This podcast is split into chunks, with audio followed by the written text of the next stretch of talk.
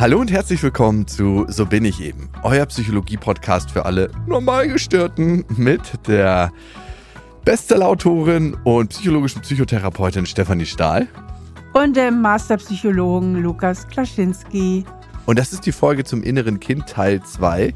Falls ihr den ersten Teil noch nicht gehört habt, ist auf jeden Fall die Empfehlung, da erstmal reinzugehen, die nachzuhören, weil da erklären wir viele Basics, da reden wir über viele Basics. Da mache ich auch eine kleine innere Kindreise. Wir wollen einige Sachen nochmal wiederholen heute, aber vor allem uns um Fragen kümmern, die uns zugetragen worden sind nach der Folge. Und da haben wir gesagt, ey, da wollen wir einfach nochmal eine weitere Folge zu machen, weil die innere Kindarbeit, Steffi, ist ja ein ganz wichtiger Bestandteil deiner Arbeit. Warum ist das so wichtig?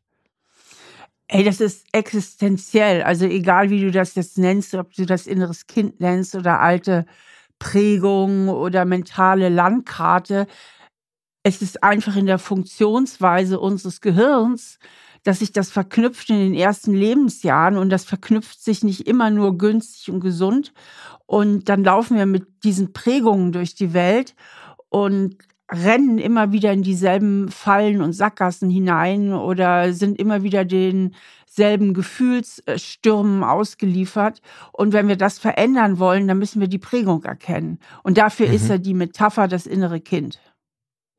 Und was ich so interessant finde, es gibt ja so viele Leute, die sagen, hör einfach auf dein Bauch, hör auf dein Herz. Aber es ist halt nicht immer aus psychologischer Sicht der beste Rat. Nee, absolut nicht, weil unsere Bauchgefühle sich ja auch völlig irren können. Nehmen wir mal an, jemand leidet unter Angst oder hat irgendwann mal was ganz Schlimmes erlebt. Und jetzt warnt das Gehirn immer wieder die Amygdala, der Sitz der Angst. Naiv, aber wahnsinnig fleißig ist sie und sagt immer wieder naiv und fleißig, du musst Angst haben, du musst Angst haben, du musst Angst haben. Ich muss dich beschützen, ich muss dich beschützen. Ich habe es einmal verkackt, ich blöde Amygdala und ich will es nie wieder verkacken und deswegen sage ich dir jetzt ohne den Weg, hab Angst, hab Angst, die Situation ist gefährlich, ja. Das ist ja ihre Funktion. Aber wenn sie nun mal einmal fehlgeschaltet ist, weil mal irgendwas schiefgelaufen ist oder mehrfach Sachen schiefgelaufen sind, dann ist die wie so ein rechtschaffener Wächter, der es einmal verpennt hat, äh, rechtzeitig Bescheid zu geben, diesen Fehler nie wieder wiederholen will und deswegen permanent am Summen ist. Und da ist es eben ganz, ganz wichtig, dass wir da mit unserem frontalen Kortex, das ist der Sitz der Vernunft, andere Konzepte entwickeln, um die Amygdala, die es ja eigentlich nur gut meint, im Schach zu halten. Und ein Weg, das zu tun, ist die Arbeit mit dem inneren Kind. Das heißt, ein Weg mit unserer Prägung umzugehen, ein Weg, da wirklich ranzukommen an die tief sitzenden Konzepte und die Abbilder, die wir uns auf dem Weg des Erwachsenwerdens oder auch immer noch in unserem Erwachsensein machen.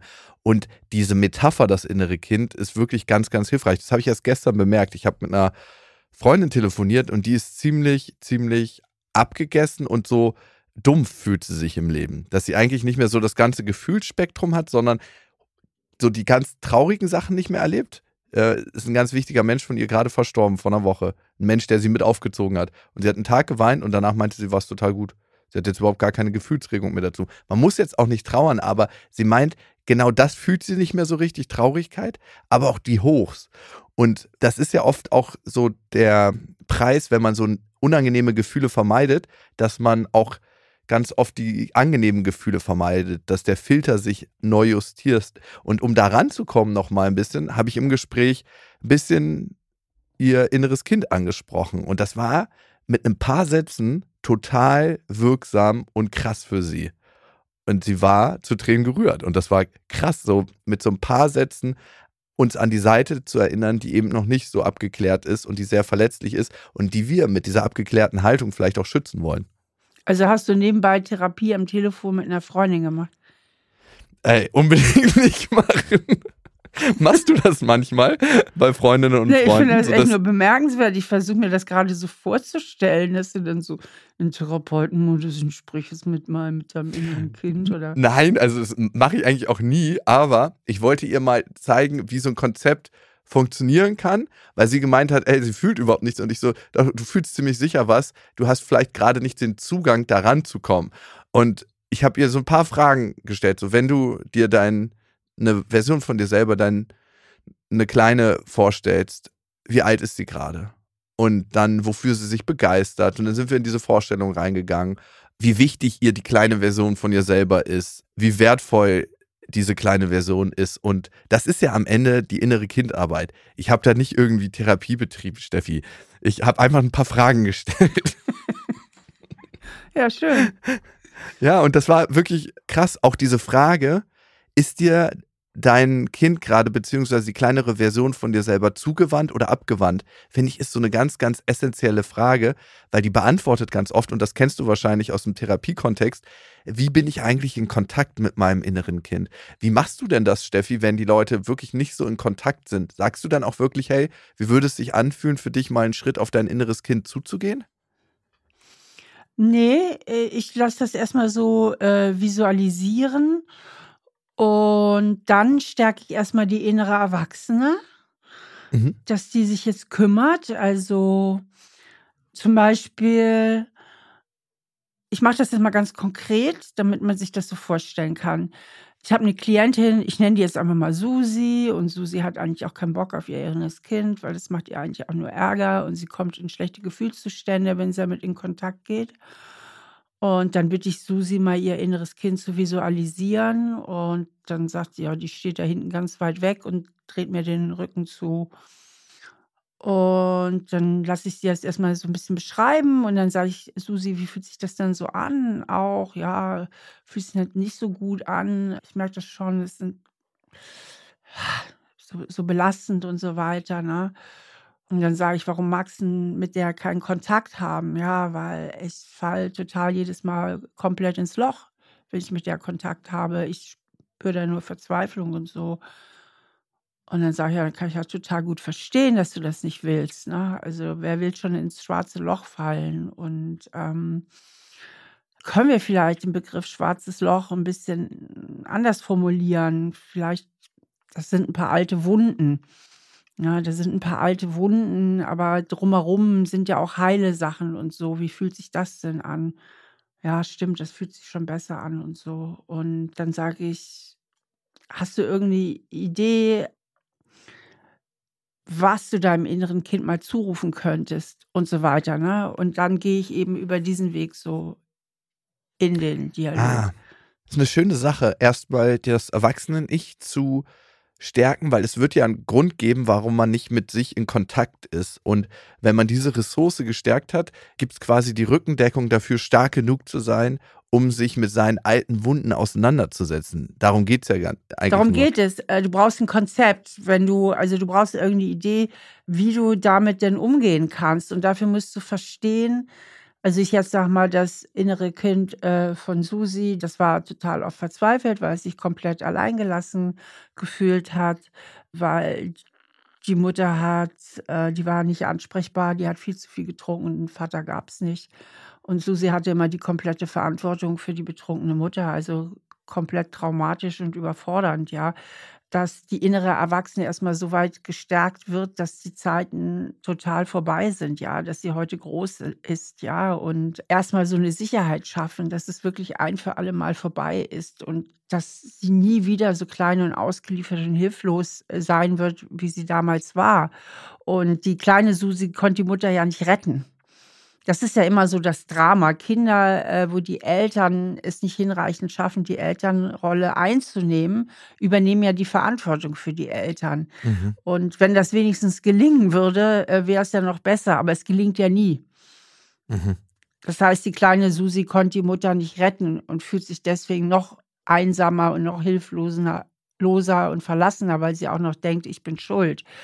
Und eben, dass man dann so klar macht, dass sie nicht schuld ist und dass sie wertvoll ist, also nochmal diesen wertvollen Kern eben herausarbeitet und dass sie riesige Probleme hatte, ganz, ganz schlimme Probleme, aber dass sie nicht das Problem war. Ja, und das gibt uns eine Handlungsbereitschaft und auch eine Handlungsmöglichkeit überhaupt. Wenn ich glaube, das Problem zu sein, was soll ich da tun? Weil ich kann mich ja nicht selber abschaffen. Und dieses Gefühl tragen wir dann eigentlich in uns, wenn wir glauben, das Problem zu sein, dann tragen wir mit dem das Gefühl in uns, eigentlich müsste ich mich selber in irgendeiner Weise abschaffen oder ich habe keine wirkliche Daseinsberechtigung. Und das wirst du wahrscheinlich bei einigen deiner Klientinnen bemerken, dass das ganz tief verwurzelt ist und das so eigentlich der Kern der Arbeit ist, den von da aus startet man, oder? Richtig, genau, genau. Darum geht es. Es geht ja immer darum, den eigenen Selbstwert oder diesen gefühlten Selbstwert eben zu stärken und damit auch das Selbstbild zu verändern, ja. Und was ich so interessant finde auf der Reise ist, dass ganz, ganz viele Leute damit ja erst auch später anfangen in ihrem Erwachsenenalter, ne, diesen Schmerz eigentlich über Jahre in sich tragen und dieser Schmerz ist dann auch wirksam und äh, hat ja eine Aktivität und macht was mit uns. Und irgendwann ist entweder der Leidensdruck so groß oder aber auch die Ressourcen von außen so aufgefüllt, dass ich bereit bin, das erste Mal diesen Schmerz auch wirklich anzugucken und daran zu arbeiten und zu sagen, entweder ich gucke, dass ich mir Bücher hole, ich höre mir Podcasts an oder ich gehe in äh, psychologische Beratung, Betreuung, um dann daran zu arbeiten. Aber es ist manchmal ein ganz schön langer Weg und ich glaube, das verbindet uns alle als Menschheit, dass wir alle in irgendeiner Form Schmerz in uns tragen. Manche besser und mehr verarbeitet, andere weniger, aber dieser Schmerz, den haben wir alle. Genau, aber wenn ich das tiefe innere Gefühl habe, ich bin dem Schmerz ausgeliefert und ich kann ihn überhaupt nicht handeln, dann hat man ja gute Gründe, eben sich da auch nicht auf den Weg zu machen. Und Total.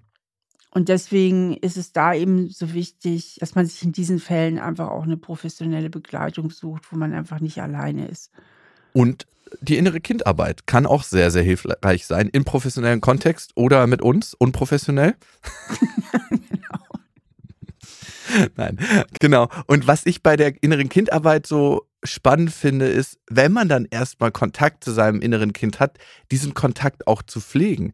Also das auch in seine Routine einzubauen und sich mal tagsüber an ein, zwei Punkten zu fragen, hey, wie geht's dir gerade? Kurz mal innehalten was will mein inneres Kind gerade? Kann ich was für dich tun? Möchtest du zu mir kommen? Wollen wir heute irgendwie was erleben? Weil am Ende, das finde ich so spannend daran, sind wir die Summe unserer Erfahrungen und diese auch immer wieder zu adressieren und anzusprechen. Es geht ja nicht nur um dieses verlassene und gekränkte und äh, schmerzerfüllte innere Kind.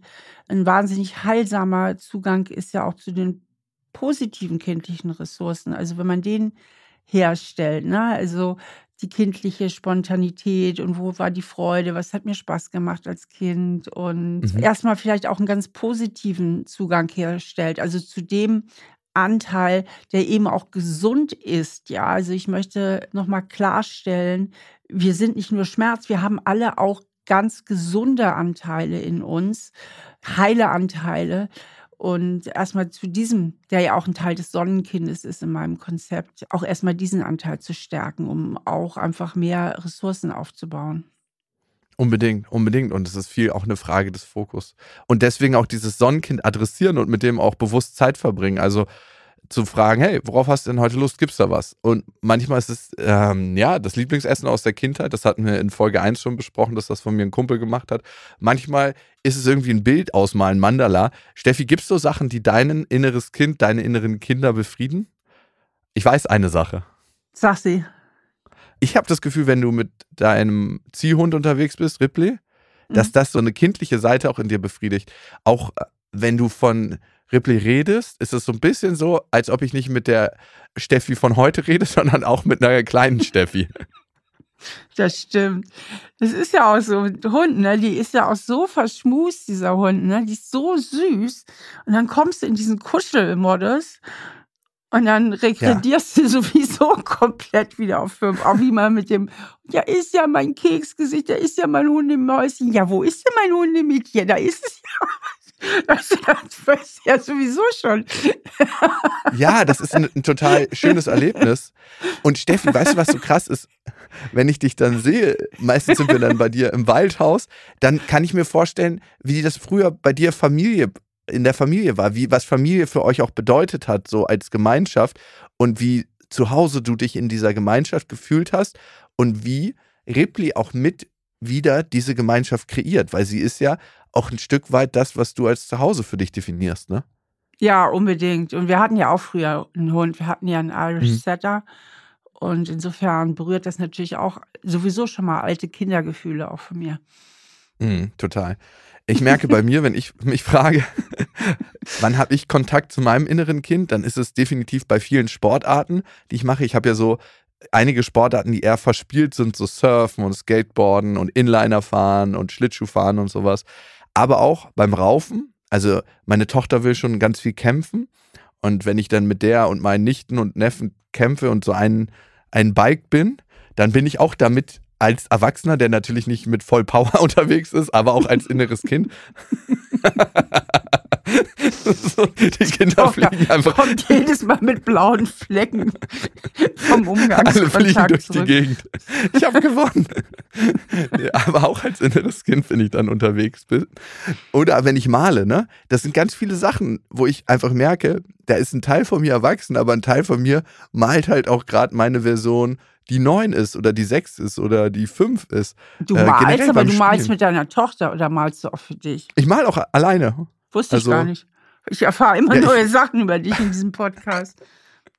Ja, hast du, du hast, warst doch bei mir, du hast die Bilder doch gesehen, aber du hast sie Nee. wahrscheinlich nicht mir zugeordnet. Aber sind auch nicht alle von mir bei ich mir dachte, zu Hause. die wären von deiner Tochter. Merke ich, kommt in meinen Giftschrank, der Fall wird zurückgeschossen, Steffi. Okay. Steffi, wir haben einige HörerInnen-Mails bekommen nach der letzten Folge und vielleicht können wir uns dem mal widmen. Ich äh, lese dir gleich mal die erste vor. Ihr könnt uns immer schreiben an so bin ich eben at auf-die-ohren.com. Da freuen wir uns über eure Nachrichten, Fragen zu jeglichen Themen. Vielleicht habt ihr irgendwie gerade ein großes Thema, vielleicht wollt ihr auch einfach ein Feedback zum Podcast geben. Ihr erreicht uns natürlich auch auf unseren zwei Instagram-Kanälen. Einmal Stefanie Stahl und der andere Lukas.Klaschinski. Die Lisa hat uns geschrieben, 29 Jahre alt und sie schreibt.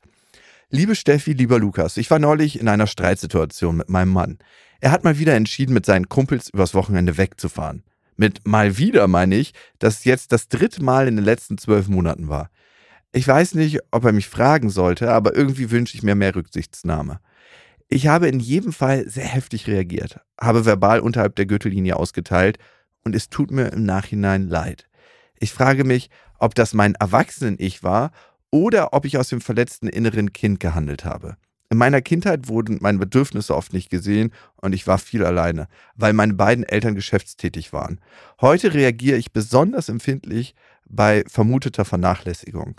Wie kann ich besser mit solchen Konflikten umgehen und woher weiß ich, dass ich aus einer alten Prägung reagiere und hier eigentlich die neunjährige Lisa am Werkeln ist?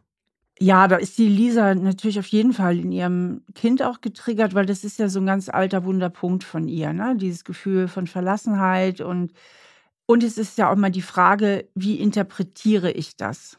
Das ist ja immer das A und O und da dürfen wir ja auch nicht müde werden, das zu betonen. Die objektive Situation ist, ihr Mann ist jetzt dreimal übers Jahr verteilt mit Kumpels ein Wochenende weggegeben. Was ist Ihre persönliche Interpretation? Denn darauf reagiert sie ja. Ist Ihre Interpretation, der verbringt viel lieber Zeit mit seinen Kumpels? Ist Ihre Interpretation, der interessiert sich nicht mehr für mich? Ist Ihre unbewusste Interpretation, ist es alles wie früher, ich bin wieder das kleine verlassene Kind? Also das Wichtigste ist erst einmal der eigenen Interpretation so auf die Schliche zu kommen Hm. um diesen Anteil noch mal klarer zu sehen. Wie kann sie das tun? Also was kannst du ihr dafür ein Werkzeug an die Hand geben? Ich denke, es ist gar nicht so schwer. Im Grunde muss man sich nur mal fragen, wie deute ich das eigentlich? Mhm. Ne? Was ist meine Auffassung, warum er das tut? Und was hat das mit meinem persönlichen Wert zu tun? Mhm. Denn letztlich geht es ja immer auch um dieses Gefühl, was bin ich wert? Oder wie wichtig bin ich? Und natürlich auch um das Gefühl von Kontrolle versus Nicht-Kontrolle. Was machen die da eigentlich? Flirten die mit anderen Frauen oder gehen sie sogar weiter? Also ähm, es ist ja auch mal ein Stück weit Kontrollverlust. Mann fährt mit Kumpels weg oder umgekehrt, Frau fährt mit Freundinnen weg. Na, was treiben die da eigentlich so, ne? Und ähm, also, dass man nochmal genau hinguckt, welche Filme habe ich da am Laufen und was ist meine Interpretation? Um erstmal diese Anteile zu sondieren. Und dann gibt es ja immer noch einen anderen Anteil und der ist ja für die allermeisten Menschen so schwierig auch zu beurteilen. Welches Recht habe ich eigentlich? Also wenn ich jetzt zum Beispiel sage, ich möchte eigentlich, dass mein Mann gar nicht mit Kumpels wegfährt, habe ich dazu eigentlich ein Recht. Oder wie oft im Jahr hätte mein Mann theoretisch das Recht, mit seinen Kumpels wegzufahren. Also man sucht ja immer so nach seinen persönlichen Normen oder überhaupt nach Normen. Das ist ja die Frage, wo die meisten Menschen ziemlich am Schwimmen sind. Ja, was ist jetzt eigentlich angemessen, was ist unangemessen? Nehme ich das total übertrieben da? Bin ich komplett kleinlich? Muss ich das viel lockerer sehen? Oder sehe ich das richtig? Und da haben wir es ja immer wieder, gerade in persönlichen Beziehungen, in verstrickten Beziehungen, dass es den Menschen schwerfällt, dass sie da nach einem Standpunkt ringen. Also wo man es ganz krass hat, um das nochmal bildlich zu machen, ist in toxischen Beziehungen. Da ist ein Partner, der permanent herabsetzt, der manipuliert, der lügt und so weiter. Und der andere Partner, weil hochgradig verunsichert, ringt permanent damit, habe ich überhaupt ein Recht, das zu verlangen? Wo ist überhaupt die Norm? Weil sie so verunsichert sind. Also je selbstsicherer man ist, desto klarer kann man oft auch so für sich persönliche Normen und Standards entwickeln. Mhm, mh. Also diese Frage finde ich hat diese beiden Ebenen. Wo ist es mein verletztes inneres Kind auf der einen Seite, wo ich Sachen vielleicht überinterpretiere aber wo hat vielleicht auch die Erwachsene in mir recht? Wo hat die Erwachsene vielleicht völlig berechtigte Ansprüche und sagt, nö, ist mir jetzt eigentlich zu viel. Ich finde, wenn du zweimal im Jahr mit deinen Kumpels für ein Wochenende unterwegs bist, ist okay. Aber auf dreimal habe ich keinen Bock oder wie auch immer. Ja, viel oh Standpunkt. Ja, ja, du lachst. Okay, ja. Ja, ich, ich, hätte sofort irgendwie eine Platte auf der Brust, wenn ich das so höre. Wenn ja, das klar, mir meine hättest du die Platte Potenz auf der Brust. Ja, genau. Ich hätte Wir auf jeden Fall ja gleich ein Druckgefühl. ja, ich weiß. die können wir jetzt hier auch nochmal in die Mikrowelle schieben, wenn du möchtest. Ja. Ja, also genau. Ich kann dir vielleicht so ein paar Sachen auch noch dazu beisteuern. Also erstmal, Lisa, das Aller, Allerwichtigste ist, du bist auf einem ganz, ganz guten Weg. Weil du schreibst uns diese Nachricht und du hast im ersten Schritt ein Bewusstsein darüber und ein Zweifel daran, dass diese Prozesse, die in dir ablaufen, immer der Realität entsprechen. Und das ist der allererste und wichtigste Schritt, sich selber zu ertappen und mal zu hinterfragen. Und von da aus beginnt die Reise.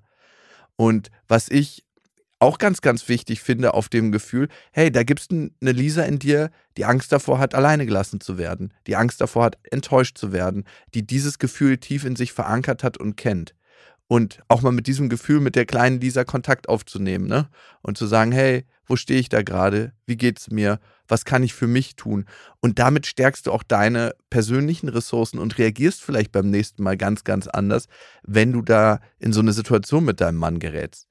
Das nächste ist, nimm auch Kontakt zu deinem Mann auf und teile dich ihm mit, weil sobald er über deine Muster Bescheid weiß, könnt ihr gemeinsam darauf achten. Ein ganz wichtiger Baustein in einer gut gehenden Beziehung ist Offenheit. Ganz, ganz tiefe Offenheit und der wertschätzende Umgang mit der Offenheit des anderen. Also, dass der Mann dann nicht sagt, ach, Lisa, ey, hör mal auf, hier rumzuzicken. Äh, das ist wieder deine innere kleine Lisa, die hier antwortet, sondern hey, ich sehe dich gerade in deinem Schmerz und ich sehe deine Anteile, die du hast und meine Anteile und lass uns darüber in Kontakt kommen. Und das ist die Chance, die in einer Beziehung drinsteckt, nochmal tiefer zu gehen und nochmal eine tiefere Ebene zu erreichen. Dafür braucht es aber deine Offenheit und den Mut, damit auch rauszugehen. Und wenn ich über Offenheit spreche, sage ich immer nicht, das muss gleich von 0 auf 100 aufgedreht werden, sondern kann in kleinen Dosen erfolgen. Ne? Teste das mal. Führt mal erstmal ein kleines Gespräch darüber und dann kannst du von Mal zu Mal tiefer gehen und das dir angucken, wie sich das anfühlt für dich. Und wenn man das noch nicht gemacht hat, wird sich das am Anfang unsicher anfühlen.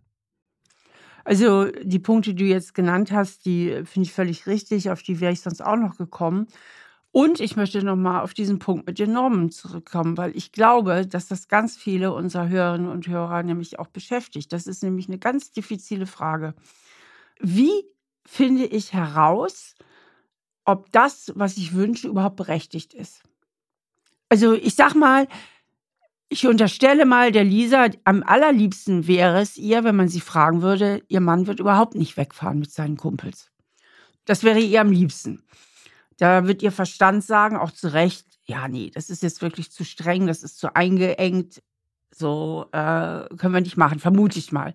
Dann kommt aber die nächste Frage. Ja, und wie oft ist jetzt eigentlich okay? Wie machen das andere Leute? So, und so haben wir ganz, ganz oft, vor allen Dingen in Zweierbeziehungen, aber auch in vielen, vielen anderen Beziehungen, immer wieder diese Frage, steht mir das überhaupt zu? Was ist angemessen? Und was nicht? Wie würdest du dich dieser Frage nähern, Lukas? Ich finde das nämlich eine schwierige Frage auch. Mhm. Also ich würde nicht nur meine Perspektive einnehmen, weil die kann auch von meinen Prägungen sehr geleitet sein, sondern ich würde A, mal Gespräche mit Freunden suchen und aber auch wirklich rausgehen aus meiner Haltung und wirklich bildlich eine Beobachterperspektive einnehmen und von außen drauf gucken und sagen, hey, wie wäre das denn, wenn ich ein neutraler Beobachter wäre und die Situation beobachten würde und aber auch mich in die Perspektive meines Freundes begeben? Wie wäre denn das für mich? mit mir in dieser Situation, was würde ich mir wünschen? Und aus diesen verschiedenen Sachen würde ich für mich was festlegen, dass ich sage, hey, das wäre für mich okay, hier wäre es nicht mehr okay. Und ich glaube, Steffi, es geht gar nicht so richtig darum, dass er dreimal oder viermal oder zweimal wegfährt. Es geht auch um die Intensität der Zeit in der Zeit, wo sie zusammen sind. Und bei einer Sache würde ich dir widersprechen, dass es ihr am liebsten wäre, wenn er gar nicht verreisen würde ich glaube, wir suchen uns ganz oft Partner, beziehungsweise aus meiner Erfahrung ist das so, die genau diese Schmerzthemen in uns hochholen. Das wird vielleicht ein Mann sein, den du dir gesucht hast, der ein bisschen freiheitsliebender ist, der unternehmenslustig ist. Aber genau das findest du auf eine bestimmte Art sehr anziehend, möchtest es aber nicht haben, weil es immer wieder deine Schmerzpunkte anspricht. Hast es dir aber ausgesucht, weil es das Potenzial hat, dich zu erkennen und deine Themen aufzulösen, wenn du die Chance annimmst. Das klingt ja schon fast esoterisch. Räucherstäbchen an. Räucherstäbchen an. Ja, da gibt es einen ganz, ganz schmalen Grad. Steffi, weißt du, was ich meine zwischen, wir suchen uns Partner, mit denen wir, an denen wir wachsen können, wir suchen uns Partner, wo wir eigentlich nur unseren äh, früheren Schmerz reproduzieren. Ich finde es oft auch, diese Themen sind sehr, sehr schwierig zu beurteilen. Es gibt ja, ja so verschiedene psychologische Erklärungsansätze. Ein Ansatz wäre der sogenannte Wiederholungszwang, dass man sich solche Partner sucht, um sich an einem Thema wieder abzuarbeiten, in der unbewussten Hoffnung, und diesmal gibt es ein Happy End. Ja, diesmal schaffe ich es, den Papa an mich zu binden, dass er nicht mehr weggeht, dass er immer bei mir bleibt, sprich dann als Projektion dann den Beziehungspartner. Das ist ja äh, so eine Erklärungsmöglichkeit. Die andere Erklärungsmöglichkeit ist, dass diese alten Muster sehr, sehr vertraut sind. Insofern mir auch eine gewisse Kontrolle bieten, weil für mich vorhersehbar, ich weiß, was passiert. Letztlich weiß ich auch, das ist jetzt nicht auf Lisa bezogen, das ist mal allgemeiner für sehr unglückliche Beziehungen. Letztlich weiß ich auch, es wird sowieso scheitern. Aber damit kann ich irgendwie umgehen, also, äh, weil das ist das, was mein Gehirn erwartet. Aber wenn sich jetzt mein Partner oder meine Partnerin sich wirklich auf mich einlassen würde, dann müsste ich ja plötzlich vertrauen und Vertrauen ist für mich ein völlig unbekanntes Terrain. Und du hast eben so eine Möglichkeit angesprochen von, wie soll ich es formulieren? Ich versuche es mal auf den Punkt zu bringen. Äh, ich suche mir solche Partner, weil die wieder äh, in mir was eine alte Wunde wieder berühren und dadurch habe ich eigentlich auch die Chance, mit diesem Thema nochmal in Berührung zu bekommen und quasi in die Selbstheilung zu gehen. Habe ich das richtig verstanden, Lukas? Ja, ich möchte das ein bisschen differenzierter ausdrücken. Es gibt eine Sorte Partner, wo es eben nicht möglich ist, richtig gut in die Selbstheilung zu gehen, weil das einfach beziehungsängstliche, gestörte Dudes sind.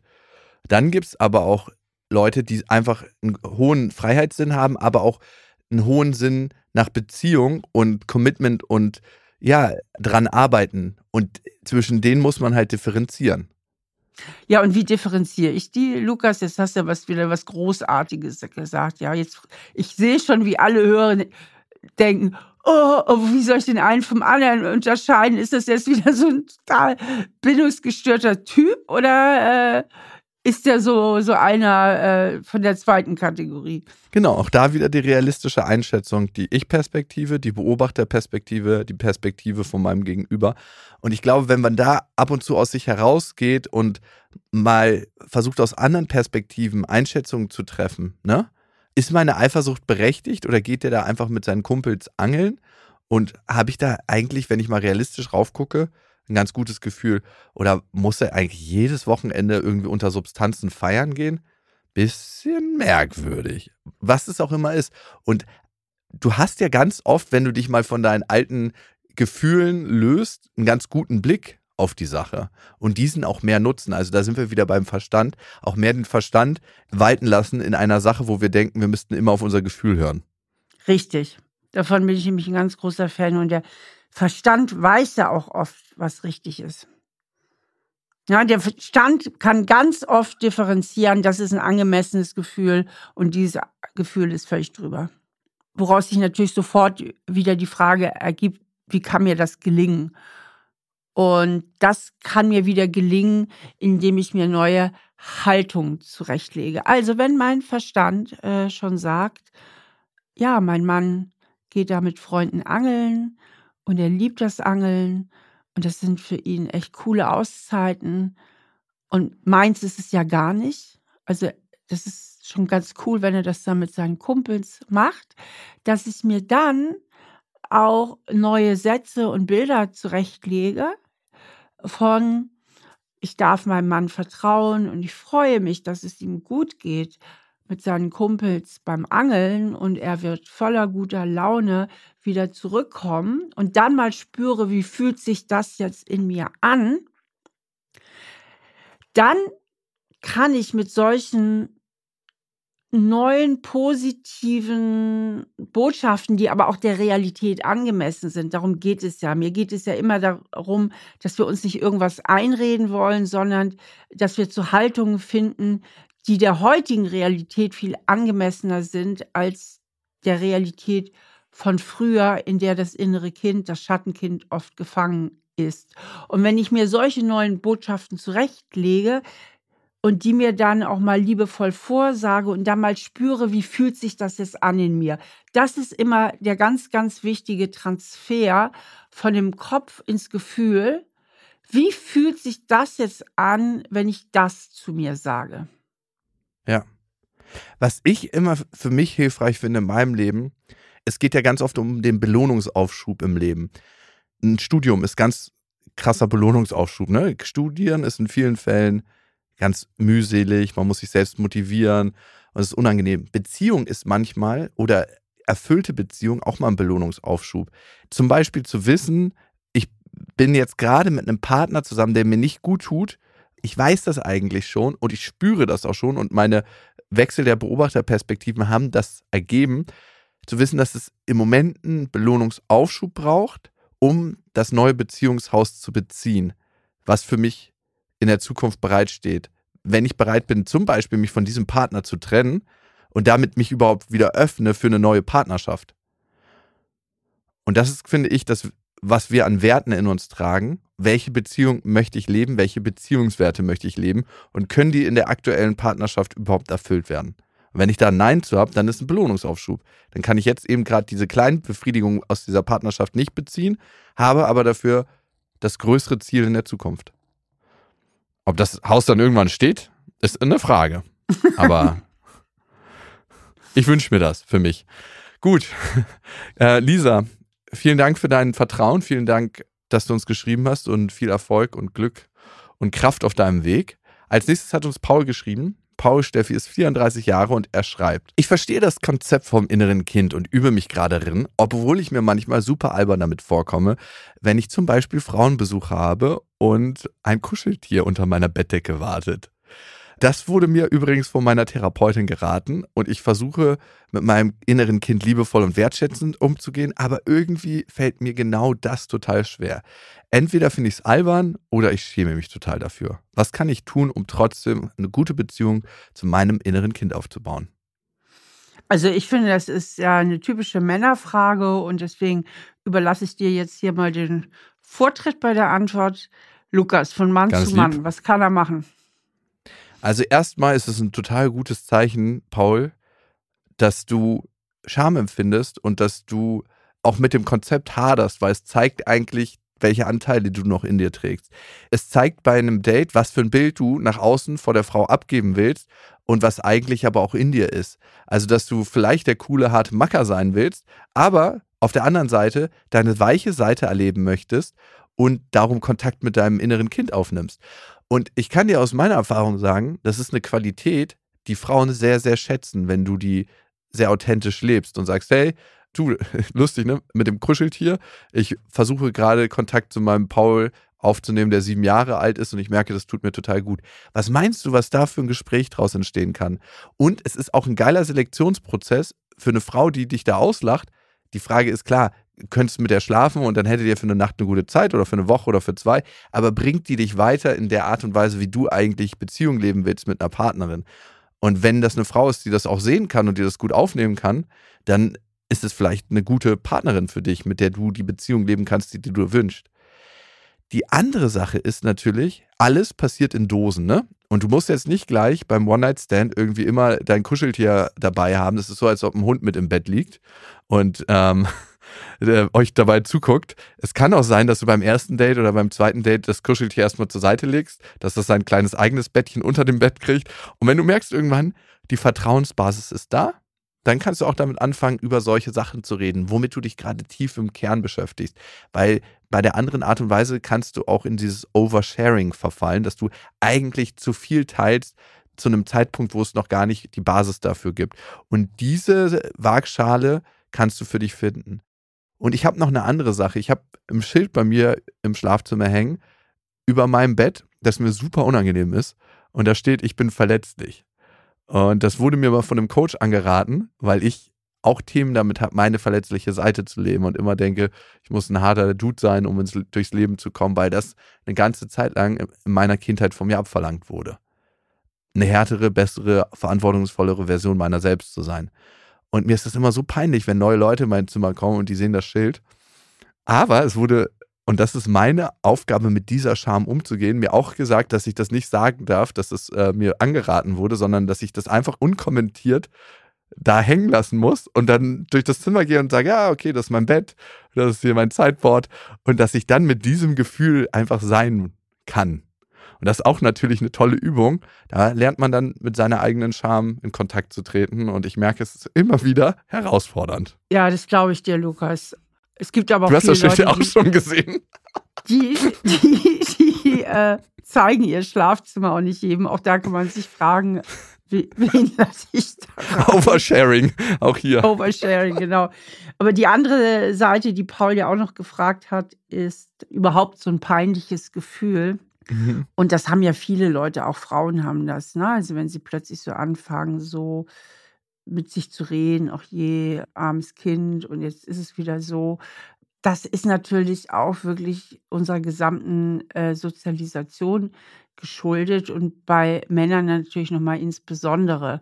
Und ich finde auch da, es muss immer also insbesondere bei Männern, weil Männer ja noch mehr darauf sozialisiert werden, irgendwie eine gewisse Härte zu zeigen, beziehungsweise schwache Gefühle, wie verletzlich und so weiter, was du eben auch erzählt hast. Sowas geht ja einer Frau viel leichter über die Lippen als ein Mann, bis heute noch. Ja, und vielen, einigen. Also das heißt, wir haben da natürlich auch Sozialisationsunterschiede.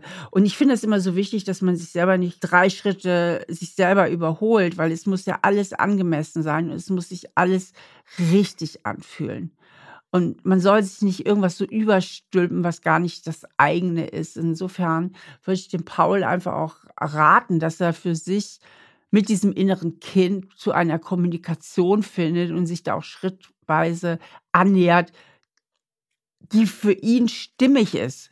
Ja, er muss ja jetzt auch nicht gleich am Anfang da die liebevollsten inneren Dialoge führen. Es reicht ja vielleicht, wenn er das mal so freundschaftlich in die Seite knufft oder ihm so ein Auge zwinkert. Ja, also er kann ja durchaus für sich auch Gesten finden, ähm, die erstmal noch besser für sein Selbstkonzept stimmen und sich dem annähern. Also ja, Schritt für Schritt, ne? Äh, Finde ich auch immer, äh, da auf sein eigenes Tempo hören. Aber auch sich bewusst sein, dass Teil der Reise ist, dass es dir unangenehm sein wird. Genau mhm. das ist ein Part, den du wahrscheinlich nicht mehr fühlen willst und der genau zwischen dir und deinem inneren Kind dir im Weg steht. Das ist das Spannende daran. Also das merke ich bei mir, dass es bei mir ganz, ganz tiefe Scham gibt, meine verletzliche Seite zu zeigen.